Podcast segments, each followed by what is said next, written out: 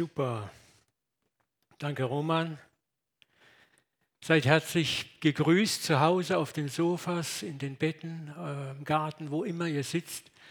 Genießt es, auch alle Techniker und Helfer, die hier versammelt sind, seid herzlich willkommen heute Morgen. Es ist schön, mal wieder im CZK sprechen zu dürfen, als pensionierter ehemaliger Pastor auch mal wieder hier zu sein. Ja, danke Roman für deine Überleitung. Ich wollte kurz noch was dazu sagen. Wir, wir haben manchmal immer so die Art, Jesus hat uns erlöst, das ist richtig, aber ich möchte etwas, ein viel größeres Bild immer wieder neu in den Raum stellen. Paulus sagt, Gott war in Christus und versöhnte die Welt mit sich selber. Wir sind immer in der Gefahr, Gott da oben, Jesus da unten und da ist so der Mittler zwischen dem zornigen Gott. Die ganze Fülle der Gottheit war in Christus Mensch geworden. Gott selber hing am Kreuz. Und das ist das, was uns so schwer fällt zu verstehen, die Trinität, dieses Drei in einen. Als Gott am Kreuz hing und sagt, mein Gott, mein Gott, warum hast du mich verlassen, hat er es zu sich selber gesagt. Das ist so großartig zu wissen, dass Gott genau mit uns fühlen kann, weil er Mensch war. Gott wurde Mensch. Gott war in Christus und versöhnte die Welt mit sich selber. Da ist kein Gott, der ärgerlich im Himmel war und der seinen Sohn geschickt hat, die Drecksarbeit zu machen. Gott selber wurde Mensch in Christus. Die ganze Fülle der Gottheit war in Christus leibhaftig. Und diese Fülle der Gottheit lebt durch die Wiedergeburt heute in dir. Du bist ein Nachfolger Christus. Das müssen wir immer wieder neu begreifen. Jesus hat gesagt, ihr werdet dieselben und größeren Dinge tun, denn ich gehe zum Vater. Jetzt ist der Job in eurer Hand. Christus lebt in dir, Gott lebt in dir, der Heilige Geist lebt in dir.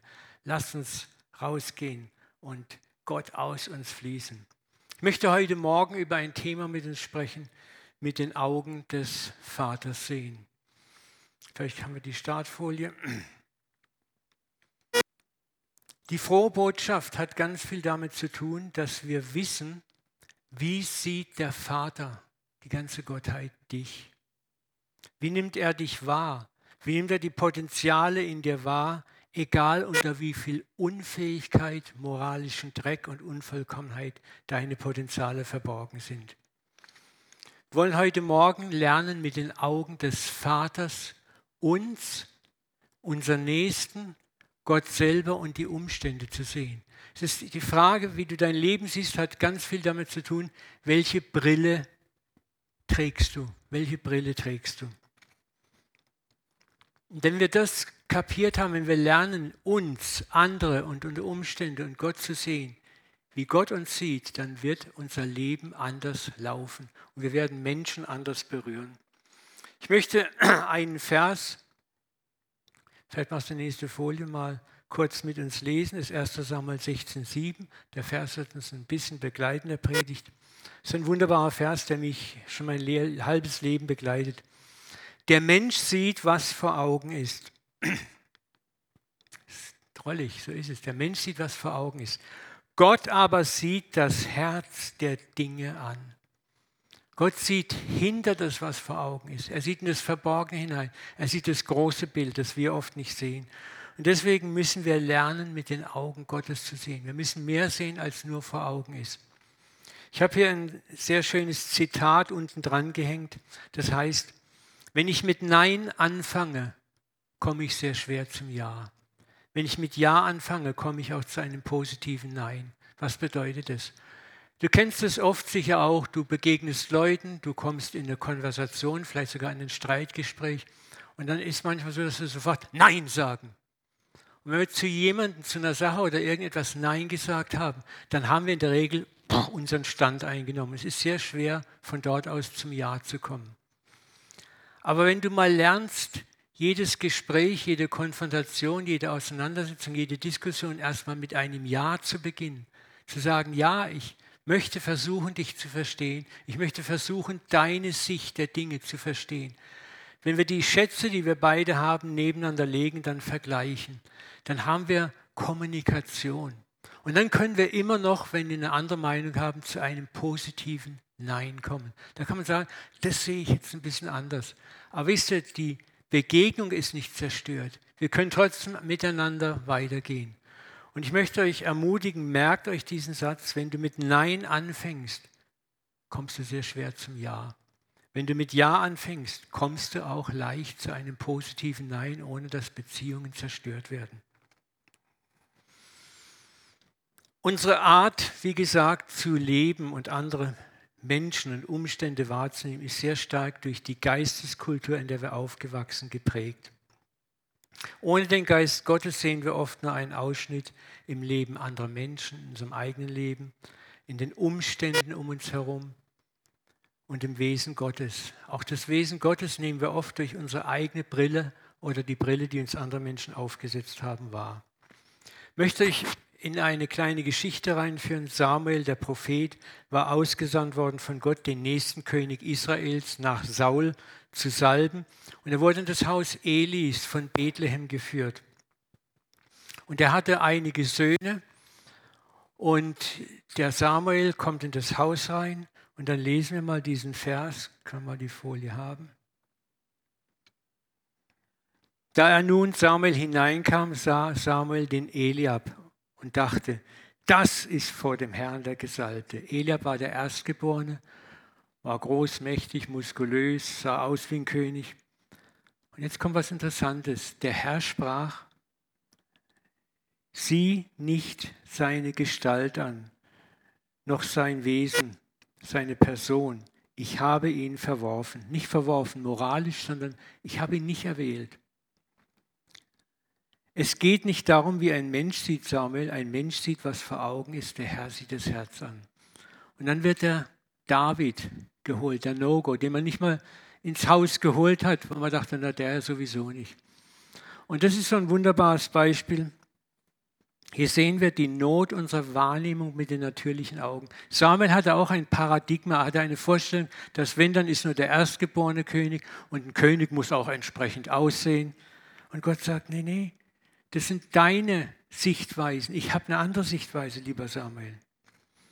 Und das ist das Problem, wie wir oft geprägt werden, auch selber in unserem Leben durch Paradigmen, durch unsere Erziehung, durch Bildung, auch durch Jüngerschaft werden wir manchmal geprägt, in eine bestimmte Richtung zu sehen und durch unsere Lebenserfahrung. Und Gott möchte deine Brille sauber machen, waschen, dass du das breite, größere Bild siehst. Mit den Augen des Vaters sehen, ist die Predigt von heute. Treasure Hunt, Jäger des verlorenen Schatzes zu werden. Den Schatz in anderen Menschen, in dich, in Umständen und in Gott zu entdecken. Das Problem ist, wenn wir mit natürlichen Augen sehen, können wir viele tolle Dinge nicht sehen. Auch durch das, das Wesen Gottes nehmen wir oft schlecht wahr und so predigen wir auch von Gott oft in einer unreifen Theologie, die an den Schätzen, die Gott hat, vorbeigehen. Und viele Menschen nehmen unser Gottesbild uns nicht ab. Jesus wurde zum Beispiel auch von den Jüngern und den Juden fast nicht erkannt in seiner Zeit. Sie haben nicht begriffen, was er eigentlich sagen wollte, obwohl er ihnen den Vater nahebringen wollte. Da haben wir die nächste Folie. Dort ist es im Psalm 32, 8. Ich, der Herr, will dich unterweisen und dir den Weg zeigen, den du wandeln sollst. Ich will dich mit meinen Augen leiten. Das ist etwas, was wir erwarten dürfen sollen. Gott möchte dir helfen, durch seine Augen Menschen, Umstände, auch dich selbst zu sehen. Wie oft entwerten wir uns selber? Ach, ich bin so blöd, ich kann nichts, ich bin nichts. Und Gott sagt, hey, sieh dich mal durch meine Augen an und nicht durch deine Augen. Unser Ziel ist es, mit den Augen Gottes zu sehen. Lesen wir mal eine bekannte biblische Begebenheit, die ihr alle kennt. Ich kürze auch ein bisschen ab, damit es nicht so lang wird. In Lukas 19, 1 bis 10 könnt ihr es nachlesen. Jesus kommt nach Jericho in die Stadt, um dort zu predigen und er zieht mitten durch die Stadt und es waren viele Menschen auf den Straßen. Und dann gab es dort einen reichen Mann namens Zachäus. Er war der oberste Zolleinnehmer. Und er wollte unbedingt sehen, heißt es in dem Bibelvers, wer Jesus war. Hast du dich schon mal gefragt, warum Zachäus eigentlich sehen wollte, wer Jesus war? Er war ein Zöllner, er war eine Ratte, eine blutsaugende Ratte, er war der Oberzöllner. Und da kommt Jesus an diesem Baum vorbei, heißt es, und er sagt an dem Baum, Zachäus, komm schnell herunter, ich möchte heute noch bei dir zu Gast sein. Schnell stieg Zachäus vom Baum herunter, nahm Jesus voller Freude bei sich auf. Die Leute waren empört, als sie das sahen. Bei einem ausgemachten, klaren, eindeutigen Sünder ist er eingekehrt. Zachäus aber trat vor den Herrn und sagte, Herr, die Hälfte meines Vermögens werde ich den Armen geben, wenn ich jemand etwas erpresst habe, werde ich es vierfach erstatten. Jesus sagte, heute ist diesem Haus Rettung widerfahren, denn auch du bist ein Sohn Abrahams. Des Menschensohn ist gekommen, zu retten und zu suchen, was verloren ist. Leute, in dieser Begebenheit ist so viel Gnade und Weisheit, auch wenn wir sie oft genug gehört haben. Wir müssen immer wieder reingucken. Nochmal, Zachäus war nicht einfach so ein nettes kleines Sünderlein, ein kleiner Mann, der auf einem Baum geklettert war, um besser zu sehen. Ich glaube, der war da oben auf dem Baum, weil er in der Menschenmenge ein Messer in die Seite gekriegt hätte. Zöllner waren Verräter am jüdischen Volk.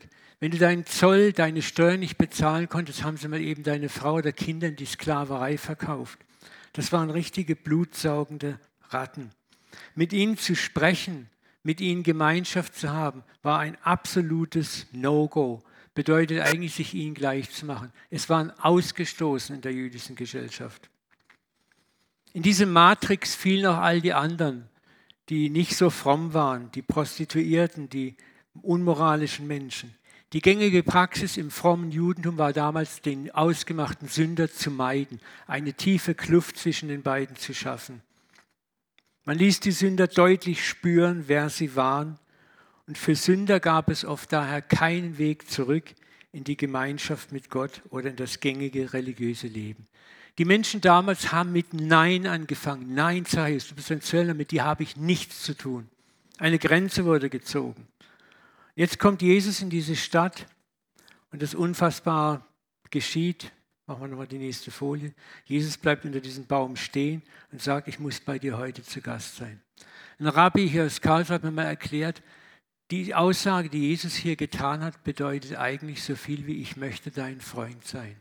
Jemand zu sich zu Hause einzuladen oder zu ihm nach Hause zu kommen, war Freundschaft. Und die Masse war entsetzt. Man hätte ja noch verstanden, wenn Jesus vor dem Baum gestanden wäre und hätte eine Bußpredigt gehalten hätte gesagt, du Ratte, bring deine Kreditkarten mit, wir rechnen ab. Aber nein, er sagt, ich muss bei dir zu Gast sein. Ich möchte dein Freund sein, sagt er vor den Hunderten von Menschen, die da standen. Das war ein Skandal ersten Ranges. Und vergessen wir, deswegen war es wichtig, nochmal zu sagen, Jesus war Gott in das Fleisch gekommen. Der allmächtige Gott stand dort und sagt, ich möchte dein Freund sein. Zu einem ausgemachten Sünder. Dann gehen sie beide zusammen in das Haus von Zachäus und du liest im Text, auch auf dem Weg dahin, kein Wort des Tadels, kein Wort der Ermahnung, kein Wort der Buße. Auch im Haus predigt Jesus ihn nicht an. Hätte er sagen können, so jetzt sind wir unter uns, Zachäus, jetzt reden wir mal Tacheles. Nein. Aber etwas Merkwürdiges passiert. Dieser Mann steht plötzlich vor Jesus, dieser Zöllner, und sagt, ich werde die Hälfte meines Vermögens den Armen geben. Und wenn ich betrogen habe, der kriegt es vierfach erstattet. Was war passiert? Seit dem Moment, wo Jesus an dem Baum stand und ihm Freundschaft anbietet, schleicht eine Macht der Liebe in das Herz dieses Mannes. Er hat es noch nie erfahren, angenommen zu sein, akzeptiert zu sein von einem Frommen. Und diese Macht der Liebe tut ihr Werk jenseits von Bußpredigt, jenseits von Anklage, jenseits von Selbstentwertung. Es ist die Macht der Liebe, des Vertrauens, an das, der Glaube an das immer noch göttliche Bild im Leben dieses Sünders. Es war Gottes Fähigkeit, durch die äußere harte Schale, durch die Schale der Sünde, in das Herz dieses Verbrechers zu gucken und dort den Schatz des Guten zu entdecken. Ich möchte sagen, lerne jeden Menschen so zu sehen, dass ein Schatz in ihm ist, egal was für ein Halunke er ist. In ihm ist ein Schatz verborgen, der gehoben werden muss. Du bist berufen, ein Jäger des verlorenen Schatzes zu werden, wie es Jesus war. Nochmal, ein Mensch sieht, die nächste Folie nochmal, was vor Augen ist. Der Herr aber sieht das Herz der Dinge an. Jesus sah nicht, was Zachäus gemacht hatte mit den normalen Augen. Er sah in das Herz einen Mann, der eigentlich tief in sich eine Sehnsucht hatte. Zachäus hatte sich irgendwo auf dem Weg des Lebens verloren. Der Sohn Abrahams ging verschüttet. Wir wissen nicht wie, eins kam zu anderen, Gelegenheiten ergab sich und unheilvolle Dinge nahmen in seinem Leben einen Lauf. Es gab für Zachäus keinen Weg mehr zurück. Selbst wo er wollte, versperrten ihn die Frommen und ihr Gottesbild den Weg zurück. Was er hörte, war wahrscheinlich oft, für einen für dich gibt es keine Umkehr. Für einen für dich ist kein Platz in unserem Synagogen. Du bist zu weit gegangen. Ich bin zutiefst überzeugt, dass der Zachäus sich tief, tief, ganz tief innen drin sehnte, dass ihn jemand durch Wort und Tat ansprach, um diesen verlorenen Schatz zu heben, den Sohn Abrahams anzusprechen. Und das war das, was Jesus eigentlich tat. Machst du mal die nächste Folie. Was er ihm sagte war, es gibt immer Hoffnung. Es ist niemals zu spät. Eigentlich bist du nicht der, der du bist. Gott wartet auf dich. Das ist das, was wir lernen müssen, Menschen zu kommunizieren. Vielleicht nicht so in diesem Wortlaut, aber durch unser Leben, durch unser Tun, durch unser Handeln an ihnen. Zachäus war von sich aus nicht fähig, den Schritt zu wagen. Da ist diese Mischung aus Selbstverdammnis, Selbstablehnung, Selbstaufgabe, wenn uns die Sünde im Griff hat. Es geht uns ja manchmal selber so. Manchmal trauen wir uns nicht vor Gott, weil wir merken, so vieles läuft noch schief in unserem Leben. Wir schämen uns. Und Gott sagt, komm doch, komm doch. Lass dich nicht von Scham selbst entwerten. Komm zu mir. Oder andere Fromme tun dich durch unüberwindliche Bußhindernisse von Gott fernhalten. Niemand in der Stadt Jericho kam auf die Idee, auf diesen Zachäus zuzukommen. Und wie lange hat Gott vielleicht gewartet darauf, dass einer mal dem Zachäus sagt, wer er wirklich ist? Auch du bist ein Sohn Abrahams. Gott sagt, in dir ist ein Schatz, in dir ist eine Identität, die ist größer als das, was du lebst. Und das hat Zachäus verstanden. Er adressiert diesen Schatz. Er stellt die Menschenwürde her, die Zachäus verloren hat. Er akzeptiert ihn als Mensch. Ich muss bei dir zu Gast sein. Ich möchte dein Freund sein. Du bist immer noch wertvoll. Und das Wunder geschieht. Zachäus macht sein ganzes Unrecht gut, soweit er kann. Es ist interessant, er sagt, er gibt die Hälfte seines Vermögens. Er hätte auch zwei Drittel geben können oder noch mehr geben können. Aber auch das sagt Jesus, ist toll. Ein moralisches Wunder geschieht, das nicht durch die Erzeugung von schambasierter Predigt, von Verdammnispredigt, flammendem Bußappell gemacht wurde, sondern durch eine schlichte, liebevolle Annahme, durch das Ansprechen des verborgenen Schatzes in dem Sünder. Und das, ihr Lieben, sollen wir lernen. Kann es sein, dass wir heute im Jahr 2021 als Fromme, als Bibeltreue mit denselben Grundproblematiken kämpfen wie die Frommen damals zur Zeit Jesu? Denk mal darüber nach. Sind wir nicht oft in gewisser Weise die Schriftgelehrten und Pharisäer von heute? Wir heben uns da auch gerne ab. Ja, wir glauben an die Bibel, wir gehen in den Gottesdienst, wir erleben unser Christen. Die anderen sind ja liberal, die sind ja das, die sind ja das. Sorry, aber ich kriege manchmal das Kotzen, wenn ich höre, wie Christen sich abgrenzen gegeneinander oder sich erregen oder aufbauen über die anderen. Ja, die sind ja liberal, die sind ja das. Was bist denn du? Guck mal in dein Herz wirklich hinein. Sind wir nicht oft wie die Pharisäer? Wir dürfen nicht den Fehler machen, alle Pharisäer als schlecht abzukanzeln. Im Kern waren sie eine Bewegung, die angefangen hat, ernsthaft zu versuchen, Gott nachzufolgen. Aber in ihrem Eifer für Gott wurden sie immer mehr gesetzlich. Sie wollten alles noch besser, noch besser machen und wurden immer härter und verloren das Wesen Gottes, das ja Erbarmen, Barmherzigkeit ist, immer mehr aus den Augen. Stattdessen bauten sie immer mehr einen Zaun von Gesetzen um Gott auf. Und ich frage mich nochmal, sind wir als bibeltreue Christen nicht oft auch auf derselben Schiene? In derselben Gefahr, die Bibel, Regeln, moralische Forderungen, Gemeindeforderungen über Liebe und Erbarmen zu stellen? Denkt mal darüber nach, alle.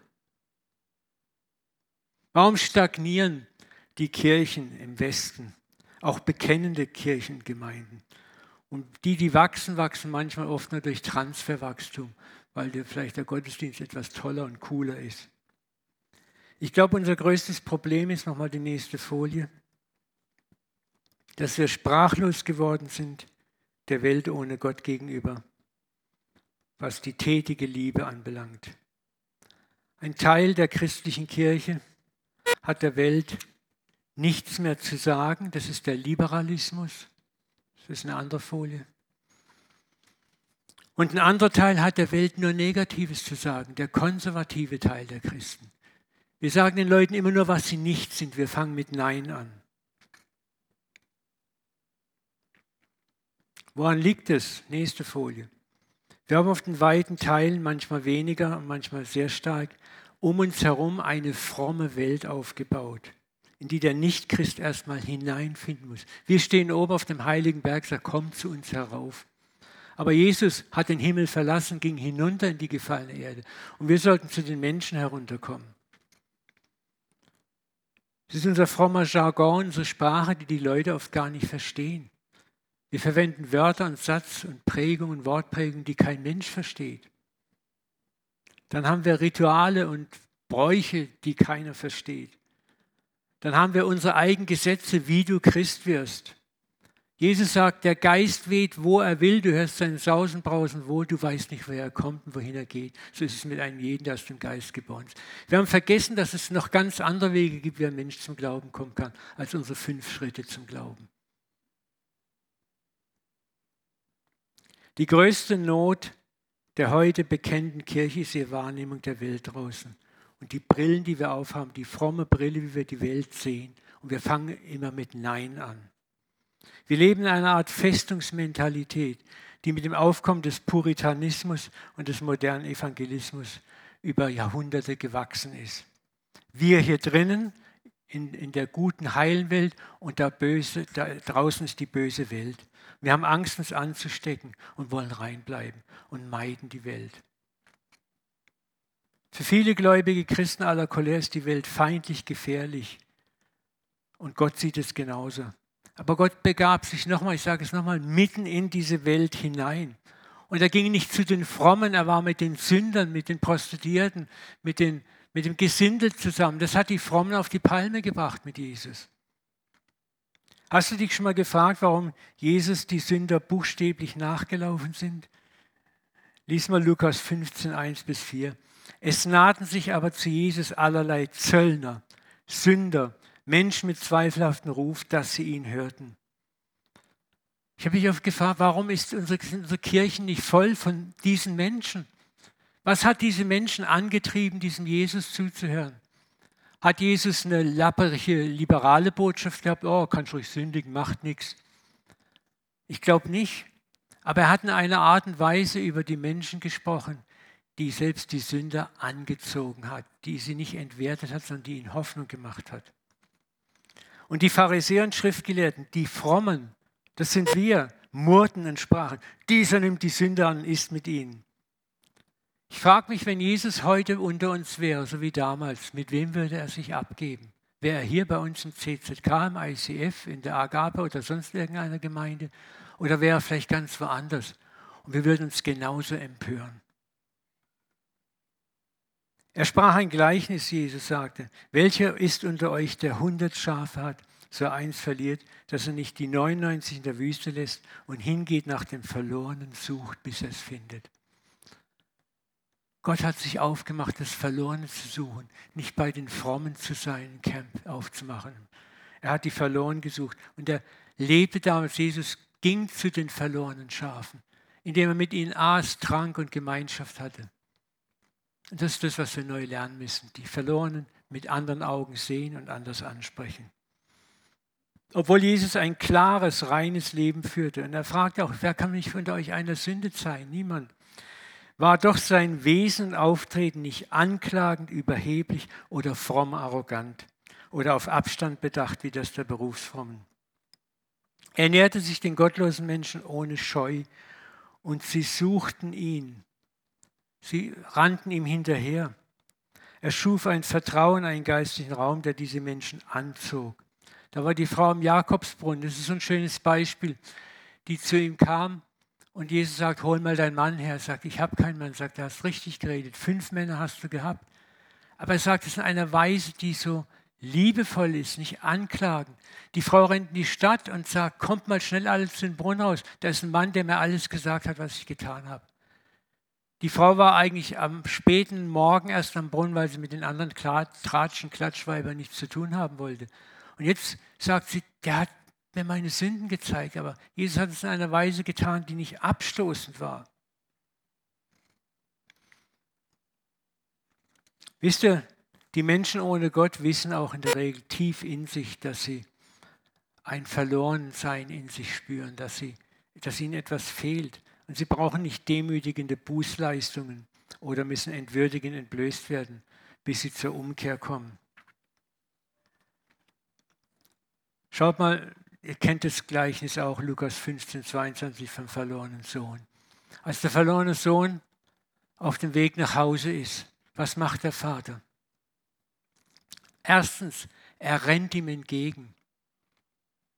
Das war schon für einen Patriarchen ein No-Go, das Gewand hochkrempeln, die Beine zu entblößen und dem Sohn entgegenzurennen. Was macht er als allererstes? Er deckt seine Schmach und Schande zu. Der war ja abgemergelt, verdreckt. Er kriegt das Ehrengewand umgehängt. Ein Zeichen für jeden Dorf, dieser Sohn hat Ehre bei mir, er ist mein Sohn. Der Vater steht nicht vor dem Haus und sagt, ach, da kommt er, guck mal an. Ja, ja, Kerle, jetzt kommst gerannt, gell? Ja, komm mal schön her. Halt, bleib stehen, dass dich jeder sieht. Das ist das, was wir machen, oft. Aber der Vater sagt, bring das beste Gewand heraus. Steck dir einen Ring an den Finger und die Schuhe. Der Ring war, du kriegst wieder ein Erbe, mein Sohn. Die Schuhe, du bist ein freier Mann, kein Sklave. Der Vater bedeckt den Scham, das Elend, die Unwürdigkeit. Niemand soll ihn so sehen. Und er reagiert auch nicht auf die Selbstbedienungsreue dieses Sohnes. Der Sohn hat sich ein nettes Sprüchlein zurechtgelegt. Er wollte dem Papa sagen, ich bin nicht mehr wert, dein Sohn zu heißen. Hat es der Vater gesagt? Nein, er hat dieses Strafmaß festgelegt. Er hat gedacht, wenn ich mich ausreichend demütige und niedermache, dann wird der Vater schon irgendwie mir wenigstens einen 54-Euro-Job geben. Der Vater lässt ihn gar nicht ausreden. Er umfängt ihn sofort mit seiner Gnade. Ich könnte weinen darüber, das ist unser Vater. Es liegt ihm fern, uns zu beschämen, uns bloßzustellen oder erstmal auf Probe anzunehmen. Gott sagt nicht, ich will, dass du vor meinem ganzen Haus Buße tust. Es gibt Gemeinden, die erwarten, dass Menschen vor der ganzen Gemeinde Buße tun. Was lernen wir daraus? Wenn jemand zu dir kommt, deine Kinder, dein Ehepartner, ein Freund, Kollege, Angestellte und Vergebung suchen, lässt du ihn dann zappeln? Bist du dann auch erstmal distanziert? Sagst, ich muss noch ein bisschen beleidigt sein? Erteilst du ihm eine Lehre, bevor du gnädig bist? Oder rennst du ihm entgegen? Leute, Scham und Furcht sind keine echte Motivation und haben keine geistliche Kraft, wirkliche, wirkliche Transformation im Leben eines Menschen herbeizubringen. Du kannst einen Menschen mit Furcht und Angst vor Gott einschüchtern und er tut so, als ob und du züchtest einen Pharisäer, einen Schriftgelehrten heran. Lesen wir mal, was im 1. Johannes Kapitel 4, 18 steht. In der Liebe gibt es keine Furcht. Denn Gottes vollkommene Liebe vertreibt jede, jede, jede Angst. Wer noch Angst hat, rechnet mit Strafe. Ich habe neulich in Stuttgart gepredigt, da habe ich gesprochen darüber über das Thema, warum tun wir, was wir tun. Ich habe die Leute gefragt, warum bist du heute Morgen Gottesdienst? Weil du es musst? Weil du ein schlechtes Gewissen hast, wenn du es nicht machst? Warum tun wir oft als Christen, was wir tun? Was geschieht oft auch aus Angst und nicht aus Liebe? Wer Angst hat, rechnet mit Strafe. Bei dem hat die Liebe ihr Ziel noch nicht erreicht. Wenn du vor Strafe Angst hast, wenn du Angst hast, dass Gott sich in irgendeiner Form über dich ärgert, dann hast du seine Liebe noch nicht verstanden zu dir. Wir lieben, weil er uns zuerst geliebt hat. Auch das ist so wichtig. Ich bete jeden Tag, Herr, gib mir ein Zeichen deiner Liebe. Ich muss erfahren, dass du mich lieb hast, damit ich lieben kann. Ich brauche das jeden Tag neu, jeden Tag neu. Er muss mich zuerst lieben. Unser Vater und sein Geist operieren niemals mit Scham und Minderwertigkeitsgefühlen. Und hier liegt die Hoffnung für uns als Gemeinde von morgen. Der Vater will uns lehren, mit den Augen, mit seinen Augen zu sehen die Schätze im Menschen zu entdecken und sie in Liebe und Güte anzusprechen. Christen und Nichtchristen, indem wir zu ihnen gehen, ihnen entgegenkommen, mit ihnen essen, Gemeinschaft haben, Beziehungen aufbauen. Und ich rede hier nicht von Freundschaftsevangelisation, das ist so ein Kack, Entschuldigung. Ich, ich bin dein Freund, solange ich dich evangelisiert habe. Danach sind wir keine Freunde mehr. Wenn du einen Menschen Liebe weißt, dann tu es, ob er dir was gibt oder nicht gibt, ob er sich bekehrt oder nicht bekehrt. Die Liebe rechnet so nicht. Ich möchte abschließen noch mit der Frage, welches Gottesbild, mach mal die nächste Folie, multiplizierst du? Da haben wir vier Bilder. Ist es ein Gott der Furcht oder der Liebe? Weil das Gottesbild, das wir in uns tragen, geben wir auch an andere Menschen bewusst und unbewusst weiter. Und wenn du einen Gott der Liebe in dir trägst, dann wirst du auch Liebe zu anderen Menschen haben und wirst auf kreative Weise andere Menschen ins Reich Gottes hinein lieben.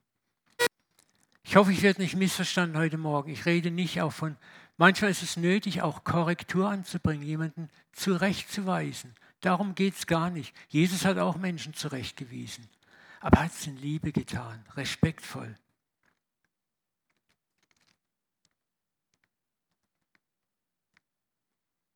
Lesen wir mal zum Schluss noch Jeremia 31,3.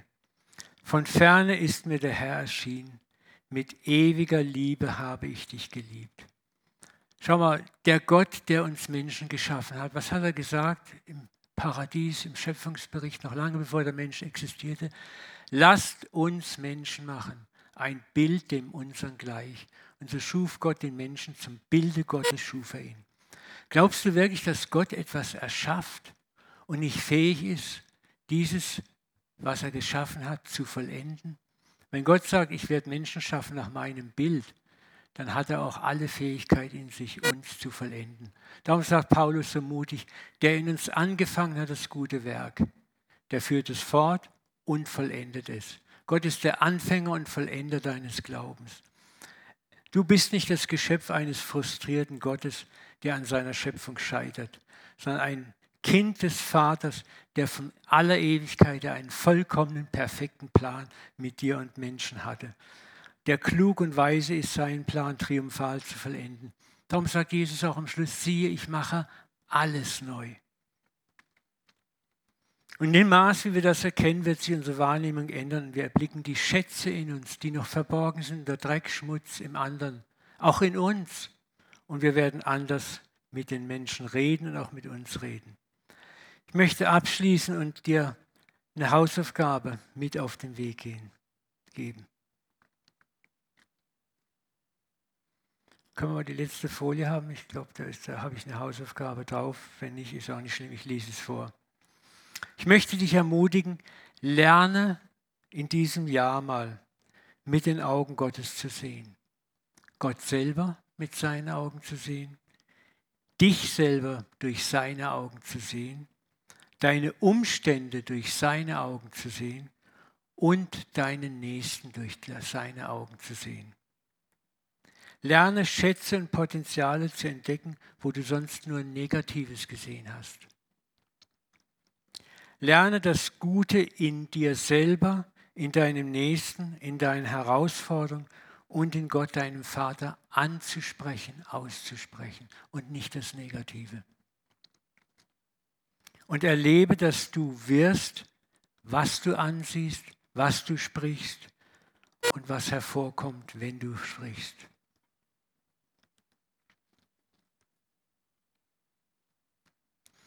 Ich möchte beten noch mit uns.